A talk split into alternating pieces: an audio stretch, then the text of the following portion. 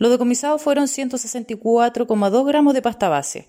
Realizada la incautación, se dio cuenta de manera inmediata al Ministerio Público. La fiscal Ana María Agüero dispuso la realización de la prueba de campo para la droga, toma declaración a los involucrados y que la ciudadana que entregó la encomienda fuera entregada a carabineros de la séptima comisaría de Mirasol. Nuestro personal estuvo muy atento en el proceso de revisión y gracias a ello hemos podido incautar las sustancias prohibidas que podían haber provocado graves alteraciones al régimen interno de la unidad.